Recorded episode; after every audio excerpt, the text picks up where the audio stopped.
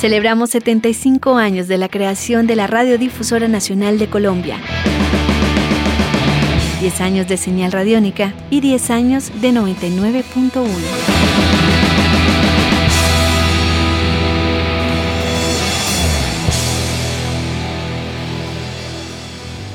Cuando era joven, Luis Ramón Moncho Viñas, realizador El Túnel del Ritmo. mi pasión básicamente se concentraba básicamente en lo que es la cumbia autóctona del Caribe colombiano, como es la cumbia, como es la cumbia, la puya, el mapalé y el porro, el merecumbé y por supuesto lo que es ya el Caribe en, en general, que es en cierta forma la salsa y el son y posteriormente el jazz han sido digamos como las músicas que las músicas sí que han permeado prácticamente toda mi existencia desde muy corta edad hasta hasta el día de hoy.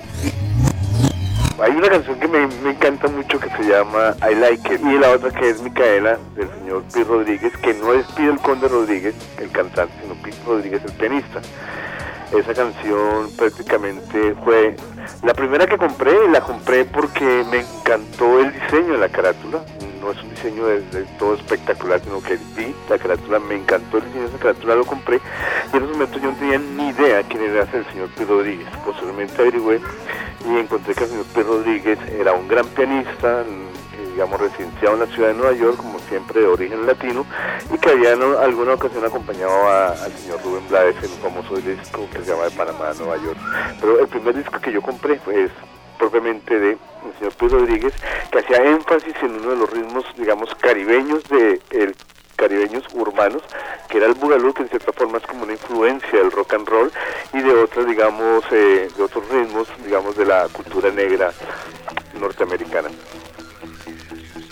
Uy, muchísimas, por supuesto, porque Andrés Durán, realizador 991. en ese momento Los Ángeles era la capital del, del metal, del heavy metal. Puede ser desde el pop metal que, que hacía, por ejemplo, Rat o Motley Crue, como por- podemos hablar de Slayer, de Metallica, eh, tantas cosas, o el rock clásico que siempre ha estado vigente, ¿no? Pink Floyd, lo pude ver allá.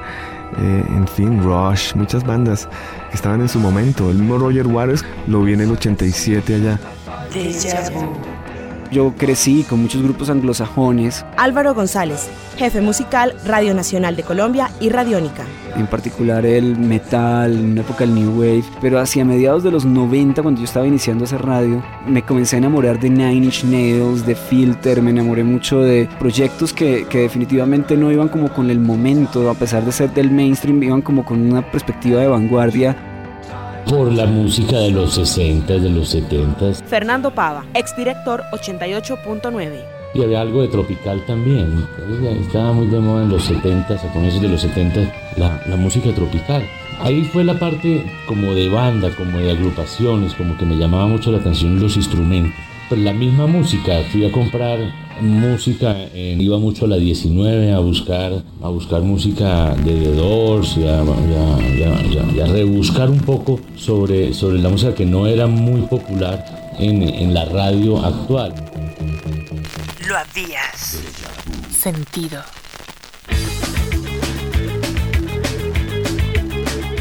Eso sí lo hemos tenido siempre claro. Andrea Echeverry, cantante de Aterciopelados. Nunca hemos querido ser como nadie, ¿no? Siempre hemos sido como muy conscientes de, de ser como uno es, de buscarse y de construirse, ¿no? De, de ir construyendo identidad. Eso ha sido muy claro. Yo estudié arte y digamos que yo creo que todo ese bagaje me sirvió mucho para eso, para tener claras unas cosas estéticamente, existencialmente, ¿no? Eso me parece chévere, porque hay muchos músicos que son chéveres, pero que no les falta como esa parte, ¿no?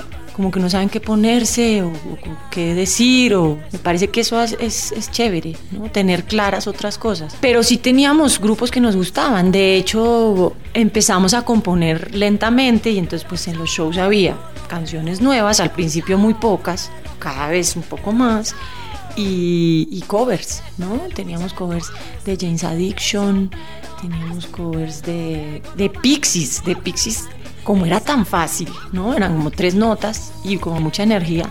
De Pixies teníamos, no sé, tres o cuatro canciones.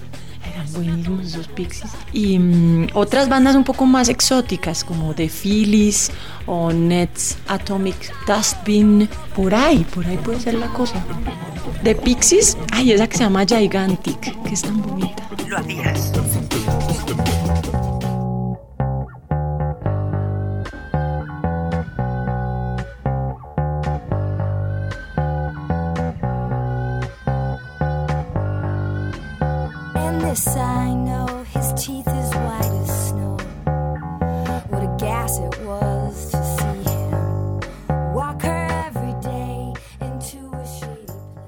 Deja vu.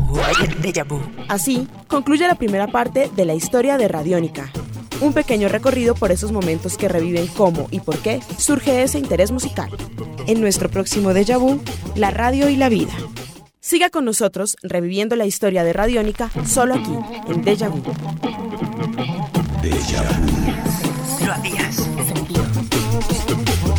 Dirección General Gabriel Gómez. Idea original, César Augusto Márquez. Equipo periodístico, Diana Plazas, Angélica María Rodríguez.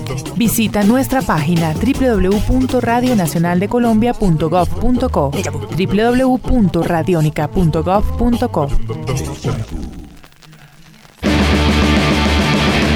Celebramos 75 años de la creación de la Radiodifusora Nacional de Colombia, 10 años de señal radiónica y 10 años de 99.1. Thank